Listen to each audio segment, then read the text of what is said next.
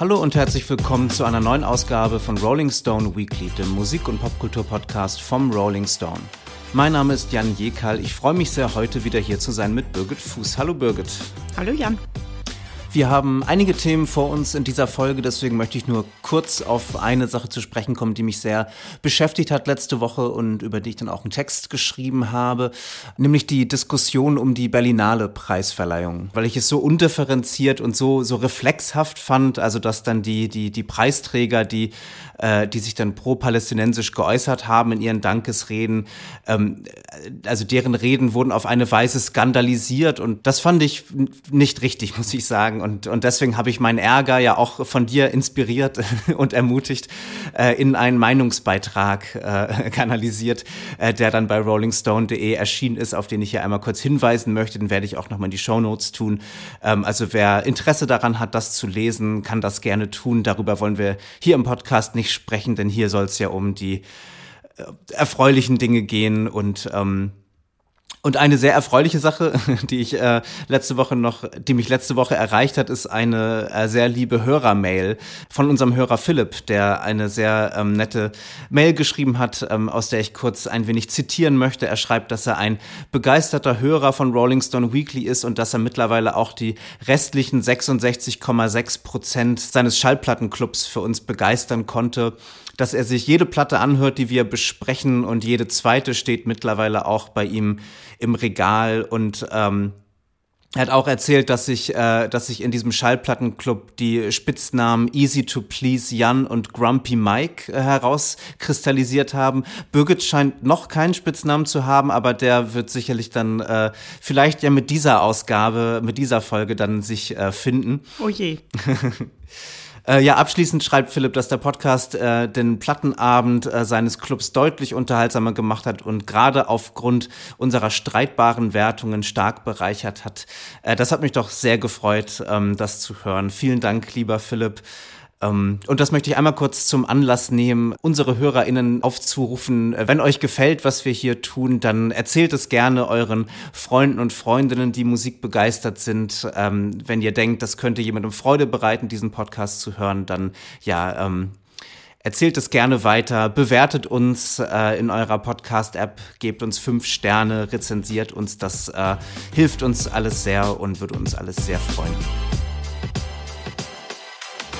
So, die äh, Meldung, über die wir heute sprechen wollen, die ist schon so ein bisschen älter, aber letzte Woche war ich ja im Urlaub, äh, deswegen äh, hatten wir ja eine vorproduzierte Folge, deswegen kommen wir heute erst dazu, darüber zu sprechen. Und das war ja schon eine ziemlich ähm, also ja, irgendwie eine Blockbuster-Meldung, muss man sagen. Also der britische Regisseur Sam Mendes äh, hat die Rechte an dem äh, Werk der Beatles bekommen und ist jetzt von den Beatles höchstpersönlich, also von Paul McCartney und Ringo Starr und den Familien von John Lennon und George Harrison äh, offiziell autorisiert beauftragt worden, ein Beatles-Biopic zu drehen, beziehungsweise vier. Es wird zu jedem der vier Beatles einen eigenen Film geben. Ähm, das ist schon eine sehr äh, ja, erstaunliche Art, sich den Beatles filmisch zu nähern, oder? Ich musste es auch erst zweimal lesen, weil ich mir gedacht habe, okay, es sollen wirklich vier Filme werden, jeweils aus der Perspektive von einem Beatle. Musste ich ein bisschen an die ähm, Serie The Affair denken, wo das ja auch so gemacht wird, dass eben die gleiche Geschichte aus vier, aus verschiedenen Perspektiven erzählt wird. Das kann natürlich spannend sein. Ich weiß nicht, ob es dann nicht auch ein bisschen viel ist. Andererseits dachte man bei dem Peter Jackson Get Back Ding ja am Anfang auch, mein Gott, sind es nicht sehr viele Stunden, aber die gingen dann doch schnell vorbei. Also ich bin sehr, sehr, sehr gespannt drauf. Zumal Sam Mendes auch einen meiner absoluten Lieblingsfilme gedreht hat, nämlich American Beauty und ja auch zwei James Bond Filme. Also ich erwarte da viel davon. Wie geht's dir denn? Ah ja, witzig, dass du gerade Peter Jacksons Get Back äh, erwähnt hast, weil ich auch gleich irgendwie als erstes denken musste, ist Peter Jackson jetzt also untröstlich oder wütend? Und äh, also wie kann es sein, dass Peter Jackson, der doch bisher äh, ja auch in Zusammenarbeit mit mit den mit dem Beatles Estate äh, so die die Get Back Doku gemacht hat und da ja auch alle Rechte und allen Zugang bekommen hat, ähm, das fand ich dann schon erstaunlich, dass es jetzt nicht Peter Jackson ist, der diese Biopics dreht, aber ja, also offenbar offenbar hatte Sam Mendes, äh, konnte man lesen, so eine originelle, innovative Idee, die jetzt natürlich auch nicht weiter verraten wurde, aber man, man konnte lesen, dass, dass Sam Mendes wohl also im letzten Jahr persönlich ähm, alle Beatles und äh, die übrigen Vertreter aufgesucht hat und ihnen persönlich seinen Pitch vorgestellt hat zu, zu seiner Filmidee und dass dann wohl alle äh, ganz begeistert waren und sofort an Bord. Also äh, das äh, klingt ja schon ganz, ganz interessant. Ähm, ja, ich muss sagen, also Sam Mendes ist bisher kein Filmemacher gewesen, der mir so viel bedeutet hätte. Ähm, ich ähm, habe auch gar nicht so viel, also ja, American Beauty habe ich auch vor Ewigkeiten gesehen. Ähm, ich finde, also den ersten James Bond-Film, den er gemacht hat, Skyfall, den fand ich auch ziemlich gut, aber darüber hinaus habe ich jetzt mit Sam Mendes Werk nicht so viel am Hut. Ähm, ich, ja, ich hätte mir irgendwie, also irgendwie gewünscht, dass vielleicht jemand, äh, der ein bisschen, ähm, also ich musste irgendwie auch gleich an Scorsese denken, den ich natürlich sowieso sehr mag und an den ich immer denken muss in jedem Kontext, aber der ist ja auch großer Beatles-Fan und großer Popmusik-Fan. Und der hat ja auch schon mal eine George Harrison-Doku gedreht und eine Bob Dylan-Doku. Und, und in seinen Filmen, also viel mehr als in den Filmen von Sam Mendes, spielt ja auch Popmusik oder, oder Rockmusik der 60er Jahre dann auch eine große Rolle. Und, und dem hätte ich das auch, also das hätte ich schon sehr interessant gefunden, so äh, aber gut, bei Martin Scorsese wären es dann nicht vier Filme gewesen, sondern ein äh, vierstündiger Film wahrscheinlich. Oder ein achtstündiger Film. Ja, genau. Klar, Scorsese ist natürlich immer super, aber vielleicht wollten sie auch einen Briten oder fanden ja. das gerade ganz gut, dass es jetzt mal ein Brite ist. Ich, äh, das weiß man ja nicht. Vielleicht erfährt man das noch, wenn es dann ein bisschen ähm, näher rankommt. Ich glaube, es ist ja auch noch einige Jahre Zeit, bis das ähm, Projekt dann in die Kinos kommt. Ich glaube, was war 2027 oder? Ja, 27, ja. Ja, also da wird man bis dahin ja noch viel erfahren. Ich bin auf jeden Fall sehr gespannt und finde schon, es ist ein interessanter Ansatz mit diesen vier Filmen. Und da ich ja ein Serienfan bin, sind mir vier Filme, vier kürzere Filme eigentlich auch lieber als ein langer. Insofern bin ich da schon dafür. Ja, stimmt, es hat schon total so einen Seriencharakter oder, fast sowas, also wie so Marvel Cinematic Universe oder so, ne, dass es jetzt, dass jetzt die, die Beatles so die, also Superhelden sind oder so wie, wie mittlerweile ja das, das teuer produzierte Mainstream-Kino eigentlich sowieso vor allem über über, über Inhalte funktioniert, die es schon gibt oder die schon, die schon bekannt sind, ob es jetzt Comicbücher sind oder, oder Romane oder Videospiele oder so. Und die Beatles sind natürlich auch, also mittlerweile Intellectual Property sozusagen. Ne? Jeder kennt die Beatles, jeder kennt die verschiedenen Charaktere oder, äh, oder ist sicherlich vertraut, ähm, mehr oder weniger mit so verschiedenen ikonischen Bildern ähm, der Beatles. Ja, ich bin gespannt, ob dann diese Filme, oder ich fände es schön, wenn die Filme dann halt auch so ein bisschen die, die Phasen im Leben der Beatles beleuchten, die noch nicht so ganz bekannt sind. Also, dass man dann vielleicht irgendwie Paul McCartney in, in Nigeria war das, glaube ich, ne, wo er Band on the Run aufgenommen hat oder ich bin mir jetzt nicht ganz sicher, aber das so, also so, so, so Passagen, so die dann vielleicht auch nach, den, nach, dem, nach der Auflösung der Beatles, also dass man irgendwie John Lennon in New York sieht oder so. Und ähm, also das fände ich, glaube ich, schon ganz interessant, wenn man dann nicht so sich vielleicht darauf beschränkt, dann so die Fab Four, wie sie dann irgendwie in New York aus dem Flugzeug steigen, bevor sie zu Ed Sullivan gehen oder so. Also diese Bilder, die man schon, schon so oft gesehen hat, sondern wenn dann vielleicht versucht wird, äh, da dem ja, so, so etwas, etwas auszuleuchten, was noch nicht so, noch nicht so bekannt ist. Aber ja, wir werden sehen. Ja, ich bin auch gespannt, ob diese Filme dann auch so unterschiedliche Stimmungen haben werden, denn die vier Beatles werden ja oft als auch so Archetypen genommen für verschiedene, sage ich mal, Charaktereigenschaften, ne? also der Melancholiker, der Choleriker und so weiter. Und das wird interessant, ob auch das in den Filmen dann entsprechend rüberkommt. Mm, ja, stimmt. Stimmt, und wie das dann auch die verschiedenen Schauspieler so machen, ne? Also wer dann überhaupt besetzt wird, ob es äh, ich könnte mir vorstellen, es werden wahrscheinlich alles Newcomer sein. Wahrscheinlich wird man versuchen, also wird man riesiges Casting machen und dann aus wahrscheinlich Zehntausenden von, von jungen Talenten dann vier Leute auswählen, ähm, ja, die man noch gar nicht kannte und, und die man dann kennenlernt als als John, Paul, George und Ringo. Diese Leute beneide ich nicht, muss ich sagen, denn das ist natürlich eine der schwersten ja. Aufgaben überhaupt. Und ähm, gerade bei Biopics ja auch jedes Mal so, dass man sich das immer darüber geredet wird, was alles falsch ist und was nicht stimmt. Und ich glaube, der einzige, bei dem man zwar auch im Film einiges auszusetzen hatte, aber nicht an ihm war Joaquin Phoenix als äh, Johnny Cash, aber ansonsten hat es ja wirklich jeder schwer. Also das ist schon eine harte Aufgabe. Ja, ja, also ich meine, es gab jetzt ne, ja auch Austin Butler als Elvis, der ja eigentlich auch so einhellig eigentlich äh, ähm, gefeiert wurde. Ja, Rami Malek als Freddie Mercury hat zwar einen Oscar bekommen sogar, ne, aber, aber trotzdem, der war ja so ein bisschen umstrittener. Ähm, der aber, hatte ja. zu viel Zähne. Der ja. hatte einfach zu viel Zähne. Das war wirklich ähm, auch ein bisschen Pech in Sachen Maskenbildnerei, finde ich. Weil ich finde, das ist ein toller Schauspieler. Wenn man mal Mr. Robot gesehen hat, der ist schon super. Ja, aber die Beatles-Filme, die fallen dann auf jeden Fall jetzt auch in eine, in eine Phase. Also es ist ja gerade der Bob Marley, das Bob Marley-Biopic gestartet und läuft ja wohl auch recht gut. Also scheint auch ein kommerzieller Erfolg zu werden. Es kommt jetzt auch ein Amy Winehouse-Biopic ähm, und ja, über Elvis haben wir gesprochen gerade. Also das ist, folgt da absolut einem größeren Trend und wird, also wahrscheinlich, würde mich nicht wundern, wenn es dann der größte kommerzielle Erfolg von all diesen Projekten wird. Das würde mich auch nicht wundern, aber 2027 ist in meinem Kopf noch so weit weg, dass ich ich mir noch gar nicht richtig vorstellen kann, was 2027 wohl los ist. Bevor wir zum Album der Woche kommen, äh, möchte ich noch einmal auf ähm, ein Album hinweisen, das heute ebenfalls erscheint, ähm, was ich sehr mit sehr viel Freude gehört habe. Das neue Album von der Band Mannequin Pussy. Es heißt I Got Heaven.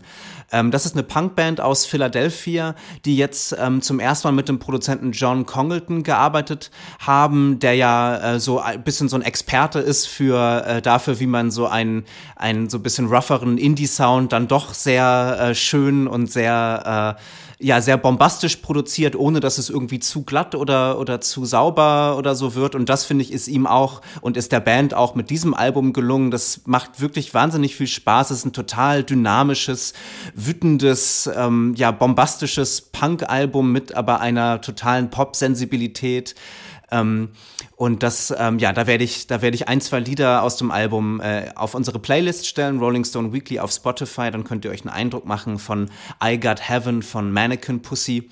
Und ebenfalls möchte ich kurz hinweisen auf das neue Album von Real Estate, der Indie-Pop-Band aus New Jersey, die, die bestimmt einige kennen, die so ziemlich das genaue Gegenteil zu Mannequin Pussy sind. Sehr sanftmütig, eine sehr entspannte, gemütliche, ja, so Power-Pop, Indie-Pop, ähm, äh, Musik, ähm, die ich aber auch immer sehr, sehr schön finde und, und auch deren neues Album Daniel finde ich wieder sehr gelungen. Es ist jetzt so ein bisschen untergegangen, habe ich das Gefühl, so in der Berichterstattung, vielleicht auch, weil das einfach eine sehr solide Band ist, die jetzt, äh, die es schon irgendwie 15 Jahre gibt und die jetzt halt wieder ein, ein, ein solides Album, mehr als solides Album abgeliefert hat. Auch da werde ich einen Song in die Playlist aufnehmen. Kommen wir nun zum Album der Woche, dem Debütalbum von Liam Gallagher und John Squire. Das ist eine ja eigentlich zwingende, logische Verbindung der Oasis-Sänger und der Stone Roses-Gitarrist. Äh, die haben eine Geschichte, die ins Jahr 1988 zurückreicht. Da äh, ist Liam Gallagher als 16-Jähriger äh, ähm, mit seinem Bruder Noel zu einem Stone Roses Konzert in Manchester gegangen und äh, das hat er als lebensverändernd äh, beschrieben, diese, diese Erfahrung. Und das hat ihn wohl auch mit dazu inspiriert, dann eine Band zu gründen oder der Band The Rain beizutreten, aus der dann schließlich Oasis wurde. Ähm, The Stone Roses haben sich dann nach ihrem sehr beliebten Debüt ähm, von 1989, nach dem zweiten Album von 1994, was dann schon deutlich äh, äh, weniger wohlwollend aufgenommen wurde, dann schnell aufgelöst und das war dann ein bisschen wie so ein, wie so ein Passing of the Torch, dass dann in dem Jahr 1994 Oasis die, die, die ja, größte Band Englands und dann die größte Rockband der Welt wurden, kann man wahrscheinlich sagen. Und ähm, ja, zwischen den Stone Roses und Oasis hat es, hat es immer eine, also eine, eine wertschätzende, wohlwollende, äh, respektvolle, ähm, gegenseitige Zuneigung gegeben. Und es gibt ja nicht so viele Leute, äh, die die Gallagher-Brüder äh, gut finden. Ja, Oasis natürlich haben sich dann 2009 aufgelöst. Äh, die Brüder haben sich verkracht. Und ähm, Liam Gallagher hat dann die Band BDI gegründet. Ähm, das ja, war so ein bisschen, also hat, hat nicht so gezündet, kann man wohl sagen. Also das äh, haben wohl viele so empfunden. Aber er hat dann so als Solokünstler im Laufe der Zeit dann doch so ein bisschen äh, wieder Fuß gefasst und ist, also in England zumindest, äh, wahnsinnig erfolgreich kommerziell weiterhin. Also alle seine, seine drei Soloalben bisher sind auf Platz eins gegangen. Bei John Squire war das so ein bisschen anders. Also der ähm, hat dann auch versucht, die, die Stone Roses äh, wieder zu reuniten. Oder was heißt auch versucht? Er hat es versucht. Ähm, ich habe die Stone Roses auch mal 2012 auf dem Hurricane Festival gesehen. Das war so mit eines der ersten Konzerte, dass sie so wieder, wieder reunited gegeben haben. Aber daraus ist dann nicht so viel geworden. Zwei Songs haben sie mal veröffentlicht, aber dann hat sich das auch äh, erledigt. Und jetzt haben die beiden, Liam Gallagher und John Squire, sich zusammengefunden. Also ein Treffen der Manchester-Giganten. Äh, äh, du bist ja, glaube ich, ziemlich großer Oasis-Fan, kann man das sagen? Bist du auch Stone Roses-Fan? Äh, magst du beide Bands gleich gerne? Und wie, ja, wie, wie siehst du dieser oder was hast du gedacht, als du von dieser äh, von dieser Verbindung dieser beiden Musiker erfahren hast. Ja, wer den Rolling Stone ein bisschen genauer verfolgt, weiß wahrscheinlich, dass ich eher Team Noel bin. ich mag, mochte Oasis sehr gern, mochte Noel Gallagher Solo immer lieber als Liam, weil ich finde, Liam kann einfach nicht wirklich Songs schreiben. Deswegen war ich erst begeistert, als ich gehört habe, es kommt jetzt dieses Album, ähm, weil ja auch schnell äh, rauskam, dass John Squire die Songs schreiben wird und nicht Liam. Und ich war nie so ein riesiger Fan von den Stone Roses, aber als Gitarristen finde ich Squire schon ähm, sehr, sehr beachtlich und ja, war einfach, dachte vielleicht, ähm, sozusagen sorgt es jetzt dafür, diese, dieses Gipfeltreffen, dass bei beiden das Beste rauskommt, das Beste, was sie können. Und ich sag's mal in einem Wort, leider nicht. Ach, das waren zwei Wörter, sorry, aber ich, ja, was hältst du denn von dem Album? Ich frage erstmal dich. Nee, ich, ich äh, frage nochmal noch mal dich weiter. Das finde ich jetzt interessant. Also, äh, du bist also enttäuscht von dem Album. Was, was fehlt dir? Ich finde die Lieder wirklich fast alle total lahm. Ich finde, da ist überhaupt nichts Überraschendes, was, wo man sich denkt, hm, das hätte ich jetzt nicht erwartet. Und ich bin ja nun wirklich niemand, der dauernd irgendwie was Neues und haben will und findet, dass sich jemand wiedererfinden muss. Aber die Art, William Gallagher immer immer so John Lennon-mäßig rumnölt, geht mir auch echt langsam auf die Nerven. Und dann habe ich mir auch gedacht, vielleicht ist er einfach eben, er ist einfach kein richtig guter Sänger, ne? Also er ist natürlich, hat diesen riesen Wiedererkennungswert und man weiß sofort, es ist Liam, aber es ist einfach so dröge, weil es immer das Gleiche ist. Und da muss ich sagen, inzwischen im Laufe der Jahre, nicht von Anfang an, aber im Laufe der Jahre, ist Noel wirklich zum besseren Sänger geworden, weil er eben einfach eine größere Bandbreite hat. Ich finde, auf diesem Album sind viele gute Gitarrenriffs drauf und auch ein paar schöne Melodien und so. Also es ist jetzt gar nicht so, dass ich sagen würde, es ist total schlecht, aber ich finde es einfach langweilig. Einer der Songs heißt ja schon I'm so bored und das war ich dann auch. Ja, das dachte ich auch beim Hören, dass dieser Songtitel ja wirklich eine, also ein, ein offenes Tor oder eine Einladung für jeden Musikjournalisten ist, äh, sich das Album zu kritisieren. Ähm, ich, ähm, also ich, ich komme eher als Stone Roses Fan äh, in dieses Album und weniger als Oasis Fan. Also ich, das erste Stone Roses Album ist wirklich eines, was mir viel bedeutet und was ich viel, viel gehört habe und ähm, und wo ich es sehr schade finde, dass hier auf diesem Album gar nicht mal versucht wird, diese Melodien und dieses Hymnische und diese Hooks wirklich zu zu schreiben. Das ist ja auch was, natürlich was Oasis, also vor allem dann so die, die großen Alben von Oasis ausgezeichnet hat, aber eben auch die Stone Roses, dass da so Melodien sind und, und so Refrains, also die dann so gut geschrieben sind und wo, also wo die Akkordfolgen dann auch so effektiv und emotional und melodisch sind und dann eben auch der, also die Gesangsmelodie, dass sich dann so gegenseitig so be, beflügelt so. Und das ist, also das ist ja erstmal eine Entscheidung der beiden, das bei diesem Album gar nicht so zu machen. Also das ist ja eine ziemlich blueslastige Platte, was mich sehr überrascht hat. Es ist ja eigentlich wirklich eine Bluesplatte. Also es sind eigentlich alles so psychedelic Bluesrock Songs, mhm. so ein Bluesrock Stampfer nach dem nächsten, würde ich sagen. Klingt für mich nicht sonderlich nach den also eher nach dem zweiten Stone Roses Album vielleicht und auch eher nach so ein bisschen den später oder nach so ein bisschen den ausgedehnteren Oasis Tracks vielleicht.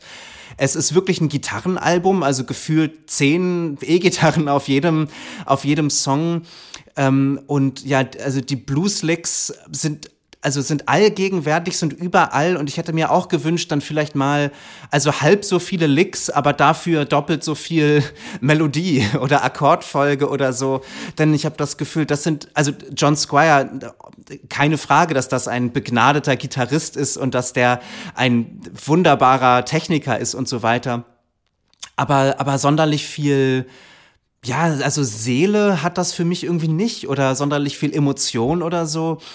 Ähm, also das, das sind dann irgendwie so die, die Blues-Licks, die man, die man so kennt, dann halt so, so, so, so fünf gleichzeitig gespielt, so ein bisschen. So, so klingt das für mich. Da habe ich dann auch nicht so viel mit anfangen können, muss ich sagen. Nee, das ist auch schade. Und jetzt sagtest du gerade schon die Songtitel. Manche sind auch eine Einladung für Journalisten. Das gilt ja auch für den Song Make It Up As You Go Along. Was an sich ein guter Tipp ist, finde ich, aber vielleicht nicht bei einem Album. Vielleicht sollte man da doch ein bisschen mehr dran arbeiten und sich ein bisschen mehr Mühe geben auch. Vielleicht ein bisschen mehr anstrengen. Weil ich fand gerade in dem Song zum Beispiel eine Zeile echt ganz gut. Das ähm, singt Liam ja einmal Thank you for your thoughts and prayers and fuck you too was ich ganz gut finde, weil dieses typisch amerikanische immer Thoughts and Prayers, wenn es wieder ähm, eine Massenschießerei gab und so und dann, äh, ja, also ich finde, das ist als Zeile eigentlich total gut. Aber er singt es auch wieder so lahm, wo ich mir denke, mein Gott, äh, wir wissen alle, wie lässig du bist, aber manchmal lohnt es sich vielleicht doch ein bisschen mehr Emotionen reinzugeben und ein bisschen ähm, sich anzustrengen. Ich finde, dieses Album klingt schon so, als hätten die Freude miteinander gehabt und so, aber es klingt nicht so, als ähm, also es klingt überhaupt nicht ambitioniert und ich finde, nicht alles muss natürlich immer ambitioniert klingen, aber das ist mir zu wenig, was es hier ist. Also das finde ich, da sind schon zwei Leute, die sehr von ihrem Ruhm, ähm, sehr davon ausgehen, dass ihr Ruhm sie schon ohnehin interessant macht. Und aber alter Ruhm an sich ist nicht, reicht, finde ich nicht. Also das ist nicht genug. Ja, die Zeile, die du genannt hast, die ist mir auch äh, aufgefallen. Eine andere Zeile, äh, die ich auch noch ganz witzig fand, You should have fucked me when you had the chance. Also es gibt, es gibt äh, ein, zwei witzige Zeilen, aber auch nicht viele. Also vieles davon sind dann auch wirklich so Wegwerfzeilen oder so generisch. Und ich meine, klar, es geht hier nicht um die Songtexte, aber trotzdem, also bisschen mehr als so eine Plattitüde nach der anderen wäre halt schon, schon gut gewesen. Ähm, ich würde vielleicht positiv hervorheben, ähm, die zweite Single From Mars to Liverpool. Das ist für mich ein, ein Song, der schon eine Melodie hat, die eingängig ist und da finde ich nimmt die Gitarre auch schöne Wendungen und und da passiert einiges, was dann ähm, was dann auch so ein bisschen im Ohr bleibt und nicht dann sofort wieder wieder vergessen ist. Also ging mir zumindest so. Ähm, es gibt auch noch I'm a Wheel, das ist wirklich so ein also 60s Blues Song, wo dann John Squire auch so seiner also seine, seiner Jimi Hendrix Leidenschaft frönen kann. Das also fand ich auch ganz ganz okay. Vielleicht ist auch ein Problem des Albums, hatte ich gedacht, die Produktion. Also das hat Greg Kirsten produziert, ein ähm, amerikanischer Star-Produzent, der äh, mit Adele arbeitet, mit den Foo Fighters, der Egypt Station von Paul McCartney gemacht hat, der auch Liam Gallaghers bisherige Soloalben, äh, der mit daran produziert hat. Ähm, aber der kriegt es irgendwie nicht so richtig hin, finde ich, hier eine eine mitreißende, irgendwie lebendige so Banddynamik entstehen zu lassen. Ich finde, das klingt alles so ein bisschen sehr verwaschen, alles so ein bisschen unklar. Also ich finde, der Gesang ist viel zu laut gemischt. Also Liam ist irgendwie doppelt so laut wie alle anderen. Dann ist die Gitarre noch sehr, sehr prominent. Ähm, und so Bass und Schlagzeug und so, die, also die, die sind zwar die ganz, die spielen die ganze Zeit, aber man nimmt sie gar nicht mal so richtig wahr, habe ich das Gefühl, weil die einfach so ein bisschen generisch dann so dahin ja, dahin irgendwie spielen. Ähm, und, und vielleicht, wenn das alles mit ein bisschen mehr Punch auch in der Produktion und ein bisschen mehr irgendwie Klarheit oder ein bisschen mehr Direktheit oder so, dass man das Gefühl hat, also gerade wenn es ein bisschen dieser Bluesrock-Vibe ist, dass man dann mehr dieses Gefühl hat, das sind jetzt wirklich vier Leute, die in einem Keller zusammen jam irgendwie ähm, das, ähm, das hätte das vielleicht noch so ein bisschen retten können. Aber so finde ich, sind es jetzt keine, ist es kein sonderlich gutes Songwriting. Es rettet sich viel auf diese Blues, ähm, ja, also so Standardfiguren sozusagen und die sind dann halt auch nicht besonders besonders kraftvoll irgendwie eingefangen so. Ja, ich finde auch die Produktion ist lustigerweise ja ziemlich amerikanisch, ne? was ähm, bei den beiden Leuten eigentlich ähm, irgendwie erstaunlich ist. Und ich mag Greg Kirsten und die Art, wie der produziert, ohnehin nicht so gern. Ich fand es auch bei den beiden Foo Fighters Alben. Ich weiß, Dave Grohl hält große Stücke auf ihn. Ähm, mir ist das auch oft alles zu bisschen zu billig oder zu platt oder ich es ist jetzt zu viel, aber ja, ich, ich mag es eben nicht so gern. Ich finde, es ist äh, nicht besonders gut gelungen, aber ich glaube auch nicht, dass irgendein anderer Produzent wirklich ein richtig gutes Album aus diesen Songs hätte machen können. Ich befürchte, das Material war einfach zu schwach. Ich meine, das letzte Noel Gallagher-Album, ähm, über das haben wir ja auch im Podcast gesprochen. Das hat uns ja beiden gefallen. Dir hat es sehr, sehr gut gefallen. Ähm, ähm, ich, also ich war nicht ganz so begeistert, aber ich habe natürlich auch eine andere Geschichte mit, mit Noel Gallagher. Das war ja sogar ein, eines deiner Lieblingsalben des vergangenen Jahres, ne? Es war mein Lieblingsalbum, oder? Es war ich muss jetzt gerade mal überlegen, was war im letzten Jahr? Das hatte ich mich gerade gefragt. War es sogar, war es sogar das Lieblingsalbum? Dann ähm, hoffst du wahrscheinlich sehr, dass, dass sich Noel und Liam nochmal zusammenraufen so? Oder denkst du, Noel ist jetzt einfach, der macht sein Ding und das ist, das ist so gut und so ist es jetzt einfach? Ah, das ist eine ganz schwierige Frage. Ich meine, irgendwie würde man sich schon wünschen, dass sie noch einmal zusammenfinden. Andererseits geht es mir eher so, dass ich den als Brüder wünschen würde, dass sie nochmal zusammenfinden, weil ich es eigentlich total traurig finde, dass zwei Brüder nicht miteinander reden. Ob sie wirklich also Aces nochmal was machen sollten, das wäre doch dann wahrscheinlich doch auch einfach ähm, dasselbe, nur nicht ganz so gut, wie es ja meistens ist bei so Wiedervereinigungen nach so vielen Jahren. Insofern finde ich, kann Noel auch gern allein weitermachen und Liam macht ja sowieso sein Ding. Ich glaube, Liam will die Wiedervereinigung mehr als Noel und am Ende hat ja meistens Noel das Sagen, insofern würde ich nicht drauf wetten. Na, ich hatte noch im Guardian gelesen, das fand ich, fand ich ganz witzig, da, da, meinte, da meinte der äh, Rezensent, ähm, dass, äh, dass dieses Projekt, also das Liam Gallagher John Squire Projekt, dass das äh, womöglich in erster Linie ein Mittelfinger von Liam Gallagher an seinen Bruder ist, also um ihm so zu, zu zeigen, guck mal, ich habe ich hab unseren alten Helden auf meinem Album ja, jetzt klar. und du nicht. Das kann ich mir sofort sehr gut vorstellen, auf jeden Fall. Wie viele Sterne kriegt das Album von dir? Ach, ich gebe Ihnen mit dem kleinen Legendenbonus zweieinhalb. Ja, zweieinhalb finde ich, finde ich absolut richtig. Und den schließe ich mich an. Ich muss ja auch ein bisschen meiner Easy to Please äh, meinem Klischee ähm, entgegen, entgegengehen. Nee, aber das ähm, ja, ging mir auch so, also dem ähm, konnte ich wirklich bis auf, also ein, zwei Ausnahmen, die ich jetzt auch alles andere als überragend fand, aber äh, konnte ich dem wirklich sehr, sehr wenig abgewinnen. Ähm, und bin gespannt von euch zu hören, ob wir jetzt ganz viel äh, Hate-Mail kriegen von, von den ganzen Liam Gallagher-Fans, die das äh, völlig anders sehen. Äh, das, also ja, über Hate-Mail freue ich mich nicht, aber über Widerspruch freue ich mich schon. Äh, äh, könnt ihr mir gerne schreiben, info at janjekal.de oder bei Twitter oder bei Insta. Bin gespannt zu hören, was ihr zu diesem Album sagt und äh, zu unserer Einschätzung. Ähm, noch einmal der Hinweis auf unsere Playlist Rolling Stone Weekly auf Spotify. Abonniert diesen Podcast, gebt uns fünf Sterne, erzählt euren Freundinnen und den Musiknerds in eurem Leben von Rolling Stone Weekly. Das würde uns sehr freuen. Und nächste Woche kehrt Mike zurück und wir sprechen über das neue Bleachers Album. Da bin ich schon sehr gespannt. Ähm, ja, bis dahin, vielen Dank fürs Zuhören und macht's gut. Danke.